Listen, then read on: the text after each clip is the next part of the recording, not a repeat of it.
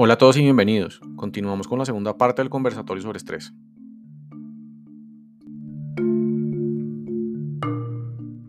Siguiente pregunta. ¿Los factores generadores de estrés desde el liderazgo pueden ser a todos los miembros del equipo o pueden ser solo a algunos casos específicos?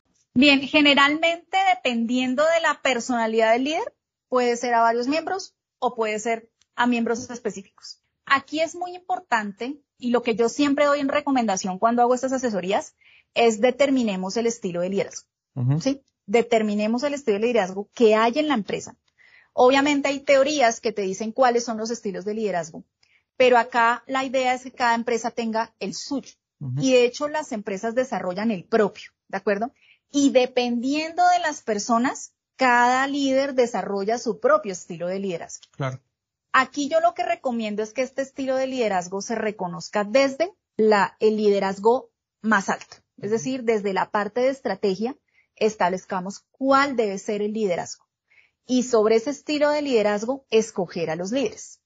¿Qué es lo que yo he visto en las empresas? Las empresas escogen a las personas para ponerlas en cargos altos eh, de liderazgo según los resultados que hayan obtenido en otros lados. Entonces, como tuviste buenos resultados, quiero esos mismos resultados aquí y te dejo hacer lo que tú quieras. Entonces ahí es cuando viene el inconveniente, porque puede ser un líder consciente, un líder sentado en el ser, donde dice vamos a potencializar a las personas, voy a mirar qué habilidades tienen, qué potencialidades, dónde fallan, qué es lo que tengo que empezar a, cultivar. O puede ser un líder orientado al resultado que te dice necesito esto para esta hora y punto. ¿Sí? Entonces, esos estilos de liderazgo que son propios, eh, depende de lo que diga la empresa, pueden llegar a generar o afectar a todo un grupo de trabajo. Es más, en los grupos de trabajo puede haber personas que sí respondan a las demandas del líder y hay otras que no. Entonces, este líder lo que hace es enfocarse sobre estas personas. Pero si tiene un estilo de liderazgo algo negativo, pues obviamente las va a presionar más que a las demás. Y ahí es donde va, va, a haber la percepción de desequilibrio y va a generar la respuesta de estrés. Entonces, por eso siempre he dicho que la labor del líder siempre es solitaria, porque nadie entiende al líder. El líder es incomprendido, porque el líder tiene que conocer a su equipo, enteramente. Tiene que conocer aspectos personales, tiene que conocer sus nombres completos, de dónde viene, porque la idiosincrasia también tiene efecto. Saber qué habilidades tiene, qué aspectos hay que mejorar en esta persona, qué es lo mejor que puede dar, en qué situaciones la persona entra en estrés precisamente para poder tomar esa información y orientar los objetivos. Claro. Entonces, sí, efectivamente el liderazgo tiene mucho que ver en lo que dan los equipos si no lo sabemos llevar. Por eso es muy importante que el líder tenga habilidades de liderazgo según lo que quiera la empresa, pero también que no represente un costo en salud mental para las personas. De acuerdo. Gracias. Siguiente pregunta. Adicional a las técnicas de respiración, por favor dinos qué herramientas existen para enfocar adecuadamente los pensamientos. He visto muchos casos en los que el estrés quita el sueño y el apetito, entre otras situaciones. Sí, efectivamente el, estrés muchas veces, como se genera unas, eh, em, empezando porque hay un pico de cortisol, la, empresa, la persona queda despierta, ¿sí? Y al estar despierta empieza a generar pensamientos negativos que son intrusivos, no son por lo, no, no es, no hay forma de controlar estos pensamientos, porque son automáticos, te están diciendo que hay una amenaza y que tienes que actuar. Pero como no puedes salir corriendo ni pegarle a nadie, que es lo que dice la respuesta de estrés naturalmente, sencillamente te sientas es a pensar. Entonces, herramienta número uno, la respiración. El ejercicio que les doy es muy importante porque hay que practicarlo, no solamente esperar a que haya respuesta de estrés para practicarlo, sino practicar la respiración profunda. Eso me lleva a la meditación la meditación, eh, digamos, en, un aspecto muy amplio del espectro, te puedo decir una parte que es la atención consciente sobre un solo estímulo, que es la respiración. Hay otro tipo de meditación que es mirando un objeto, mirando una pintura o sencillamente el yoga, por ejemplo. Pero aquí la idea es mantener la atención sobre un solo estímulo, que es en este caso la respiración, para evitar que la, el cortisol suba demasiado y se activen demasiados sistemas. Esa es una forma también es muy importante hábitos saludables. No voy a hablar de lo normal que ya todos sabemos, alimentación, actividad física e higiene de sueño, eh, sino que también miremos los hábitos que tenemos que hacen que nosotros provoquemos también las respuestas de estrés. Por ejemplo, el hábito de contestar mal a todo el mundo, el hábito de echarle la culpa a los demás, el hábito de no asumir responsabilidades o el hábito de procrastinar, por ejemplo. Esos hábitos que nos hacen perder tiempo que de alguna manera hacen que nosotros generemos estrés. Entonces, por eso es muy importante ver qué hábitos saludables tenemos. Por ejemplo, mantener buenas relaciones con las personas, eh, mantener siempre la actitud positiva. Ahorita voy a hablar de actitud positiva precisamente de mantener precisamente eh, una, una actitud de colaboración con los demás. Eso que hace generar oxitocina. La, la, colaboración, el apoyo mutuo a las personas genera oxitocina y eso inmediatamente va a proteger al cuerpo frente a una respuesta de estrés. ¿De acuerdo? Entonces, esos hábitos que me hacen que haya, que yo tenga un equipo de trabajo que me sienta bien dentro de mi comunidad, o sea, abandonar esos hábitos que evitan que yo trabaje en equipo y adquirir otros que me ayuden a trabajar en equipo, son los que precisamente me van a ayudar frente a esos pensamientos que le está diciendo. Cuando hablo de actitud positiva, aquí la idea es empezar a sentir el estado de bienestar, a reconocer el estado de bienestar. Un ejercicio es el agradecimiento. Entonces, eso lo sé desde la psicología positiva y es el agradecimiento. ¿Y cómo expreso yo el, el agradecimiento? Recordar en el día cuántas cosas buenas me pasaron. Obviamente dejar de lado, sí, agradecer por la vida, por tener comida en la nevera, porque mi familia está bien y tengo una casa, eso está perfecto, está muy bien, pero pierde efectividad. Tengo que verlo en la inmediatez. Entonces, por ejemplo, yo hoy iba en el bus, el bus iba muy lleno, pero, oh, se desocupó una silla, yo me pude ir sentada. Todo el trayecto de una hora. Agradezco por eso, porque me ocurrió hoy. Y hago una lista de esas pequeñas cosas por las que yo agradezco en el día. Obviamente también hago una lista de las cosas malas que me sucedieron y empiezo a establecer una comparación. Y digo, ¿cuántas cosas malas me pasaron hoy? Pero por cuántas cosas agradezco.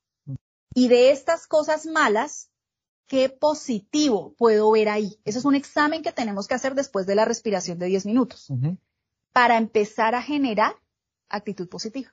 Es decir, una visión que no me genere eh, precisamente esa actividad de estrés, sino que genere más oxitocina, más endorfina. ¿De acuerdo? Entonces, esta es una práctica, porque eso es un hábito. Entonces, tenemos que, obviamente, reconocer el estrés, manejar la respiración, hábitos de equipo que me ayuden a la colaboración en el equipo y reconocer lo bueno que me pasa en el día para generar esa, esa estabilidad. También es importante la risa. La risa es muy importante generar risa. Entonces dicen que no se reconoce, que el cerebro no reconoce la risa falsa de la risa real, pero sí genera endorfina. Entonces yo la recomendación que yo doy, vea durante cinco minutos cuando se sienta muy mal, durante cinco minutos videos muy graciosos. Que le hagan sacar la carcajada. Eso va a hacer que se genere endorfina. Lo mismo para generar oxitocina y que usted genere un ambiente de trabajo, de equipo, de unión, vea videos tiernos, cachorros, por ejemplo, que generen oxitocina. Entonces, la idea es, generar precisamente esos estados de bienestar, pero ser muy conscientes de lo bueno que nos pasa. Siempre ser conscientes, siempre estamos con la atención puesta en lo malo. ¿Por qué? Porque la respuesta del cortisol nos dice, esa es una amenaza, téngala ahí. Pero somos incapaces de reconocer lo bueno que nos pasa. La sonrisa de la persona que el jefe me felicitó, que mi compañero me abrió la puerta cuando yo tenía las cosas más, más cargadas, por ejemplo. Son cosas buenas, hay que aprenderlas a reconocer. Esa práctica hace que recuperes el sueño. De acuerdo. Algo importante, alguien me decía hace poco eh, que uno debe agradecer por lo bueno y por lo malo, porque, porque es lo positivo. Porque es lo positivo en, lo malo. Entonces creo que es una práctica bastante, bastante sabia. O sea, dar gracias por lo que, lo que tú dices, la inmediatez, dar gracias por lo que le sucedió a uno en el día, no lo bueno y lo malo, sino junto que sirvió para, para crecer como persona. Y ahí es donde está lo difícil, ahí es donde está el reto realmente, porque eso es volverlo hábito. Creo que muchos en este momento están preguntando, pero yo, ¿por qué tengo que verle lo positivo a lo malo que me pasa? ¿Cómo se le ocurre? Está loca. No, hay que hacer el ejercicio de ver, me caí de acá, eso es algo negativo. Me asusté, casi me caigo, casi me mato, pero lo positivo es que yo puedo reconocer que tengo que estar pendiente de el camino y no distraerme. Porque me pude haber caído, pero al frente de un carro. Entonces, esas cosas que nosotros percibimos como negativas, que son pequeñas, pueden tener algo positivo. Entonces, por eso siempre es, generar el hábito de reconocer eso. Siempre, siéntense, por ejemplo, un día que no tengan nada que hacer, que estén en el bus, que estén en el carro, piensen en eso.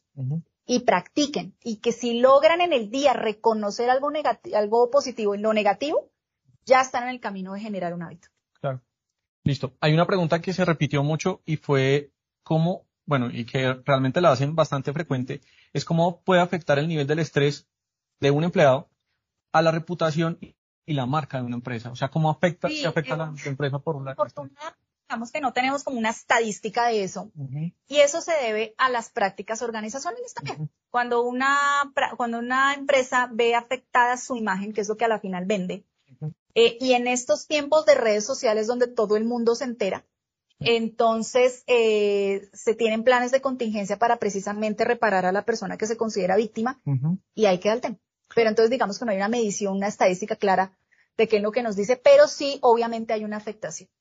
Eh, voy a tomar tres ejemplos, no voy a decir nombres de los ejemplos, pero una feria de emprendedores, una empresa de servicio al cliente que contrata a chicos entre 19 y 25 años y una empresa de ropa en Colombia. Las tres empresas tuvieron su escándalo en redes sociales. ¿Sí? Entonces, si vemos hacia el, interior de los casos, muchos de esos tienen que ver con acoso laboral eh, y con ciertos comportamientos organizacionales que generan estrés en las personas. ¿Qué pasa cuando las personas tienen este nivel de estrés activado? Publican la información. Claro. Entonces, cuando la persona publica la información y esta se hace viral, ya sabemos que Twitter, por ejemplo, es una plataforma donde las personas expresan sin filtro lo que sienten. Y estas respuestas se vuelven virales, todo el mundo se entera del tema. En ese momento la empresa entra en pánico. Porque dice, el escándalo de esta persona o lo que esta persona dice, el inconformismo de esta persona, hace que evidentemente los demás tengan una mala impresión de la imagen. Entonces aquí es donde la empresa pierde, empieza a perder. ¿Empieza a perder qué? Recursos en tratar de tratar de, de, cubrir. de cubrir esa contingencia. Entonces, digamos que si una persona o una empresa, digámoslo así, eh, previene estas cosas desde sus prácticas organizacionales identificando muy bien los factores de, em, los factores de riesgo intralaboral, puede evitar tener que invertir dinero en una pérdida como esta, porque a la final una afectación de la imagen es una pérdida. Si lo hablamos desde la teoría de las pérdidas, esto es una pérdida de dinero y de recursos y de tiempo. Por ejemplo, si una empresa es demandada, ya sea por cualquier cosa, puede ser por acoso laboral, si una empresa es demandada, para que una demanda salga, de, pueden demorar entre 5 años y 10 años, ¿sí? Y la empresa ahí está poniendo recursos valiosos de personas, de dinero, eh, tecnología para poder solventar ese problema. Claro. Entonces, efectivamente, el estrés de la gente sí afecta la imagen, sí. Obviamente, las, eh, el escándalo de hoy lo tapará el escándalo de mañana, sí. Pero a nivel interno la empresa pierde. Claro. Entonces, por eso es muy importante siempre eh, identificar esos aspectos para que precisamente el estrés no trascienda a ese tipo de Prevenir, Es lo más importante. Es lo más Siguiente pregunta. ¿Qué herramientas conoces para establecer la forma de comunicación de los miembros de un equipo? O aparte de una forma de comunicación, ¿qué herramientas sirven para identificar hábitos saludables o negativos que existen en un equipo? En la comunicación, ¿sí? Bien. Ah, siempre que yo hablo de comunicación, lo vemos por el lado de la comunicación efectiva, de las fallas de comunicación. ¿De acuerdo? Entonces, si nosotros damos bien el mensaje, si recibimos bien las instrucciones, pero también tenemos que irnos hacia el cómo transmitimos la información y aquí es donde entra la comunicación asertiva.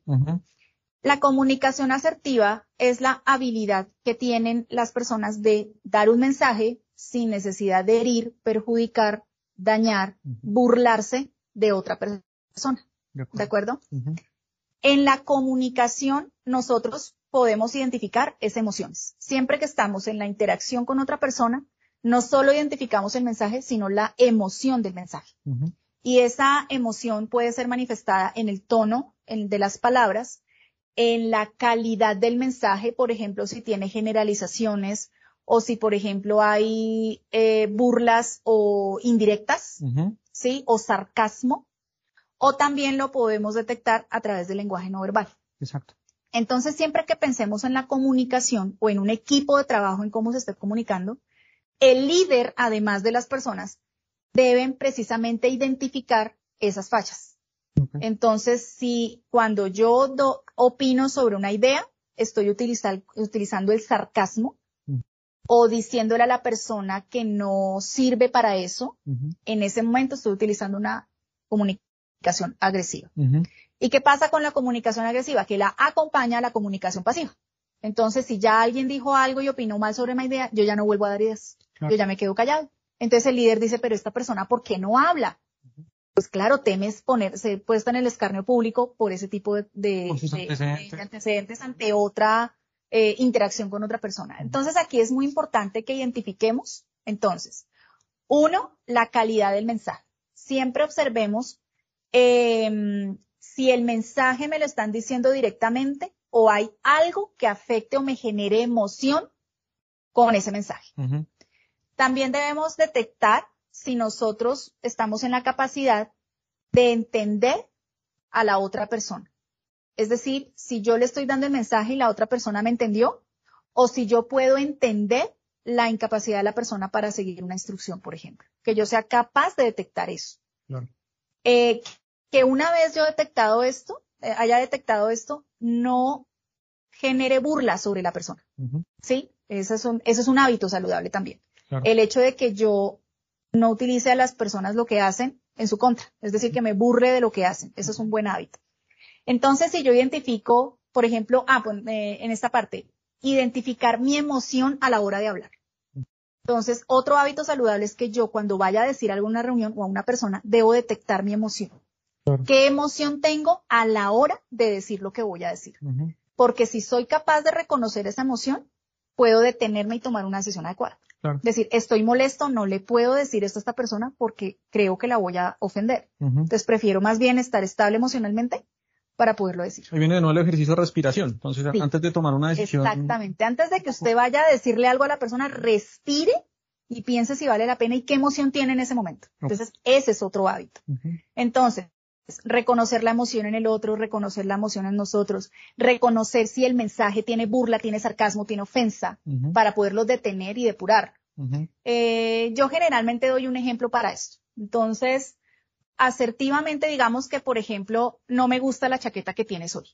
Afecta la imagen de la empresa, por ejemplo, y tengo que ser asertivo. Entonces yo te digo, Eduardo, esa chaqueta definitivamente no se acomoda al estándar que tenemos dentro de la compañía. Te puedo recomendar otras para que tú las, uses. Claro.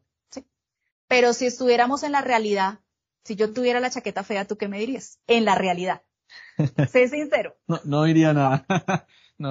Exacto, seríamos pasivos. Claro. Pero si eres el de recursos humanos, y tienes que decir, tienes que decírmelo.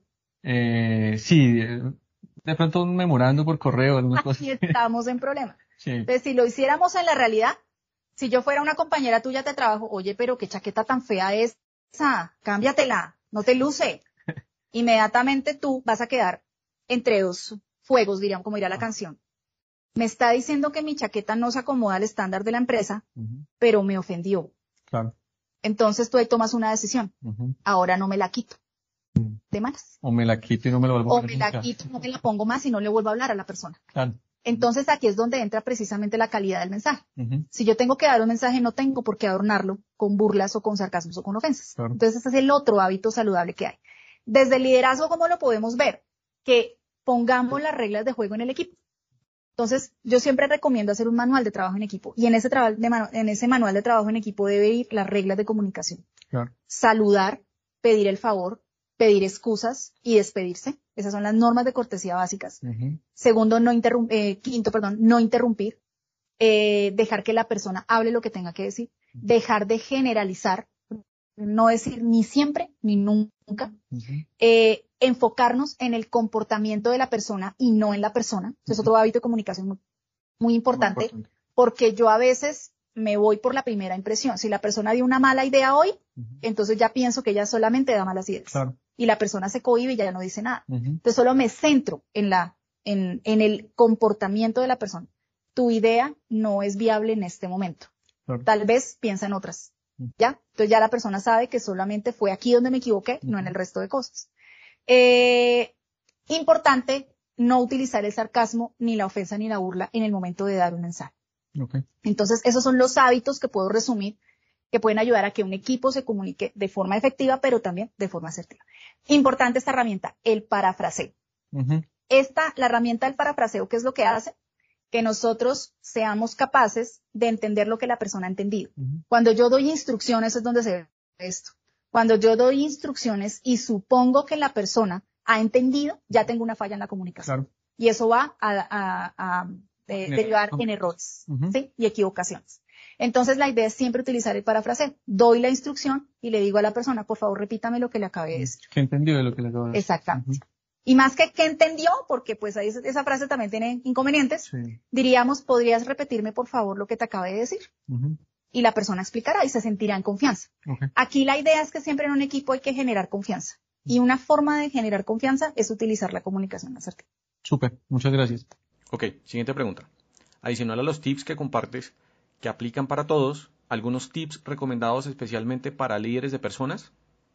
Sí, en cuanto al liderazgo, siempre em, debemos entender, primero comprender al líder. El líder tiene que ocuparse de la seguridad de las personas, de la orientación a las actividades y obviamente la orientación a los resultados. ¿De acuerdo? Entonces, digamos, él entra ya en una presión, una exigencia, eso se llama exigencia y eso se puede medir también en la batería de riesgo psicosocial. Es la exigencia que él tiene. ¿De acuerdo? Entonces tenemos que partir de ese hecho. La persona ya entra en preestrés por esto.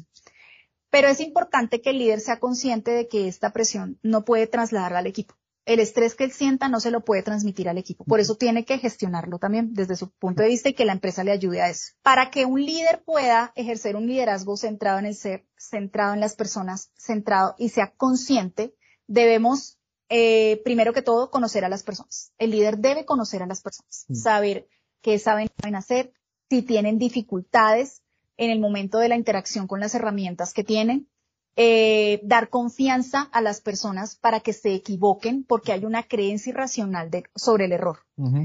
Si yo les pregunto a ustedes, para ustedes, ¿qué es el error? Todos me dirán, es una oportunidad para mejorar. Pero a nadie le gustan esas oportunidades. No. ¿Cierto? las rechazamos, se las subimos o se las ponemos a otra persona. ¿De acuerdo? Porque nosotros siempre asociamos el error con castigo. Entonces el líder aquí debe dar ese ambiente de confianza donde la persona se puede equivocar. Obviamente hay errores que son muy graves, por eso es importante la prevención, la planificación y los objetivos para que se disminuya la gravedad de los errores. Entonces, dar esa confianza, saber retroalimentar. Entonces, cuando, es, cuando hablamos de retroalimentación, debemos eh, informarle a la persona los aspectos positivos, pero también los aspectos negativos de forma asertiva, solo centrándonos en los comportamientos y también permitiéndole a la persona participar en esa retroalimentación.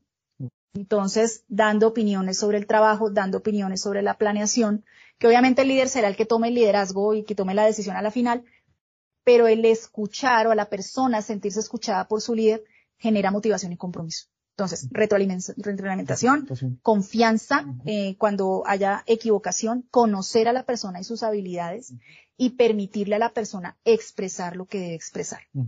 Algo más con respecto al liderazgo. El liderazgo siempre debe influenciar e inspirar, ¿sí?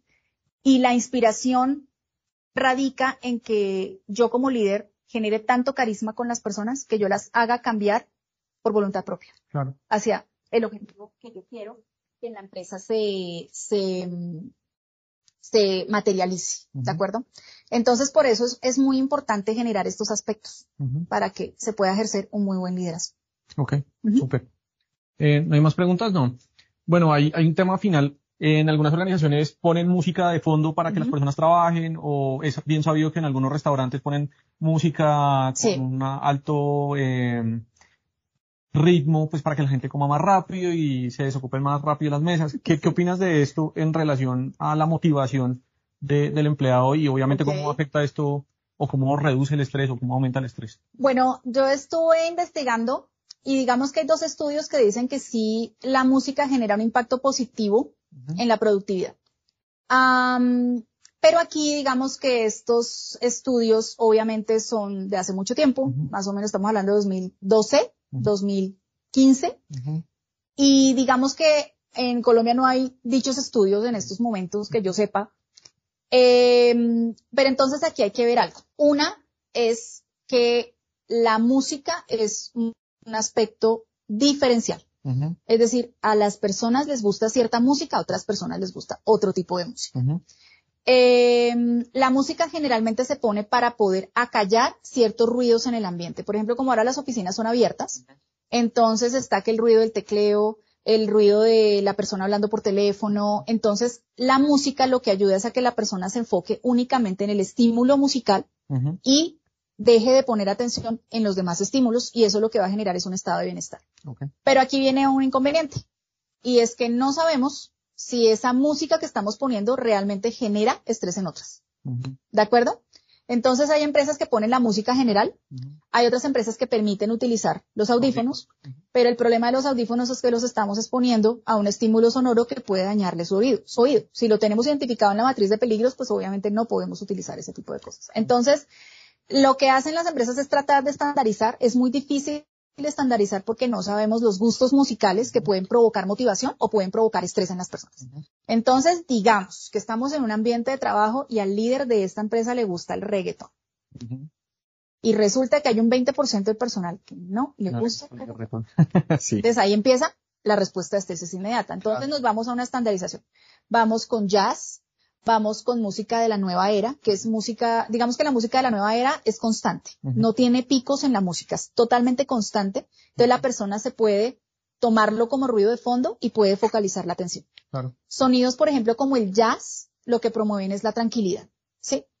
Pero, por ejemplo, estuve leyendo que hay tareas repetitivas, que son repetitivas, por ejemplo, ingreso de datos. Entonces, recomiendan la música electrónica. La música electrónica tiene pulsos constantes, pulsos constantes. Entonces, en, la persona se fija, es en el ritmo de la música y tiene también muy pocas variaciones, pero siempre en el pulso. Entonces, esto lo que hace es activar a la persona para que no vea en la tarea repetitiva. También estoy leyendo que en las tareas donde hay que hacerlas de pie, el rock. Pero ¿dónde es este, este instrumento, este, este, estudio? En Europa. Y resulta que nosotros somos latinos. Entonces, ¿será que el rock le gustará a todo el mundo? No. Entonces prefieren, por ejemplo, en un cultivo donde estuve hace ya unos meses, eh, tenían era reggaetón. En la zona de post cosecha, que es donde arman los ramos, ellos tienen el reggaetón. Y lo oyen hasta en las oficinas. Pero entonces se lo ponen es a la gente y la gente pues termina acostumbrándose, pero no sabemos si va a generar estrés. Entonces, digamos que como recomendación, eh, en lo que he visto en la experiencia, Ojalá música de nueva era, ojalá jazz, que sean músicas con, música con poca variación, eh, que sean estables eh, y que sea a un volumen bajo, que no sea estridente, porque eso puede evitar que la persona habla por teléfono. Una recomendación que me gustaría que hicieran, por favor, notificaciones de celular a bajo volumen y ojalá vibración porque una cosa que también altera, precisamente hablando de, música, es eh, esos em, notificaciones, por ejemplo, la de Bart Simpson, que es, ¡ay caramba! Entonces imagínate una persona que esté mandando cinco o seis mensajes porque no lo mandan en uno solo, sino en varios. ¡Ay caramba! ¡Ay caramba! ¡Ay caramba! El de al lado, te juro, le va a dar una respuesta de estrés. Claro. Entonces, por eso siempre notificaciones que sean, ojalá, sonidos de la naturaleza y que sean sonidos graves, no agudos, que sean sonidos graves para que no afecte la, la, atención de la otra persona. Muchas gracias. Siguiente pregunta. ¿Qué recomendación tienes frente al manejo del tiempo? Las agendas de trabajo son generalmente muy congestionadas y muchas veces tenemos varias cosas en paralelo que no permiten que asistamos a reuniones muy importantes. O asistir a una reunión, pero estamos haciendo otras tareas al mismo tiempo. Ok. Eh, frente a la gestión del tiempo, aquí es muy importante que se van a unir dos factores. Uno es el liderazgo, otra vez.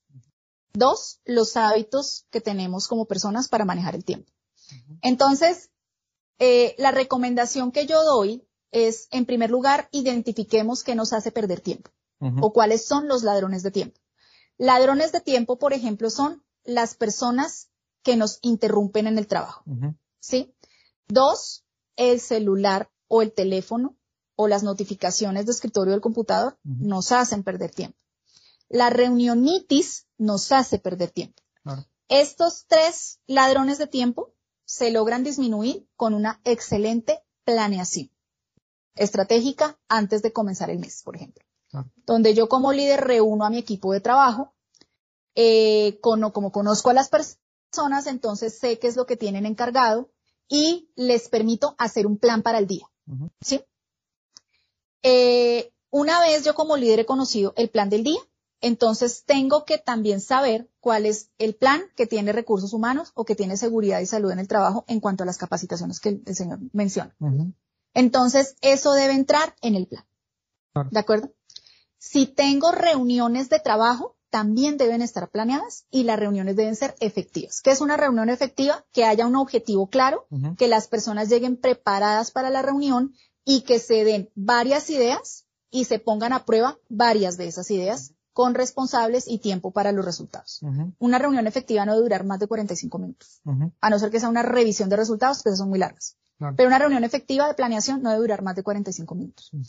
Aquí es muy importante, ¿por qué digo que es importante el liderazgo? Porque el líder tiene tendencia a interrumpir o imponer su propia agenda con los demás.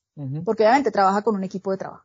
Entonces, por eso es muy importante que en la planificación el líder sepa las personas que tienen encargado, cuánto tienen, cuánto tiempo tienen para desarrollar esa labor, eh, qué herramientas necesitan y establecer en el día unos bloques de interrupciones. No se puede trabajar un bloque de ocho horas hay que establecer bloques más cortos, bloques de dos horas. Entonces, trabajo dos horas, eh, pausa de 15 minutos, pero ojo, no es pausa de descanso, es pausa para hacer otras labores dirigidas a las interrupciones. Correos, llamadas, reuniones, eh, solicitudes de algo en esos 15 minutos. Entonces, hora y media o dos horas, 15 minutos. Hora y media, dos horas, 15 minutos y así dividir la jornada. Esas pausas deben estar también planeadas inclusive las pausas activas. Como hay que hacer pausas activas físicas y cognitivas, es importante que también estén planeadas. de, si nosotros tenemos esos planes y los líderes los conocen y se los comparten entre sí, van a saber en qué momento pueden interrumpir a la persona. ¿De acuerdo? Entonces, si se hacen esas planeaciones y si hacemos la planeación en equipo, entre todos, eh, vamos a poder, por ejemplo, establecer momentos en donde todos se puedan interrumpir. Estoy en, mis 15 minutos de interrupción, ok, entonces ya puedo ayudarte, puedo hacer esto, podemos hacer esto, y volver al trabajo en esas horas, ¿de acuerdo? Pero es importante que lo conozca el líder y que entienda el líder, que es, que es muy importante, que si estas personas pierden tiempo en otras cosas que le toca a otras personas, pueden generar estrés y pueden generar eh, tardanza en la entrega de los resultados. Entonces, por eso es trabajo de equipo y planeación, lo que les recomiendo. Súper. Bueno, entonces, creo que ya no, tenemos más preguntas por hoy. Entonces, obviamente agradecerle a Diana, gracias, gracias por, por estar acá. A ustedes por, por aportarnos este, este conocimiento realmente muy valioso para nosotros. Y pues gracias a todos los que están conectados, a todos los que pudieron venir, asistentes. Entonces, muchas gracias por todo y nos vemos en una próxima reunión, eh, pues para hablar otros temas de salud mental. Muchas gracias a todos. Hasta luego.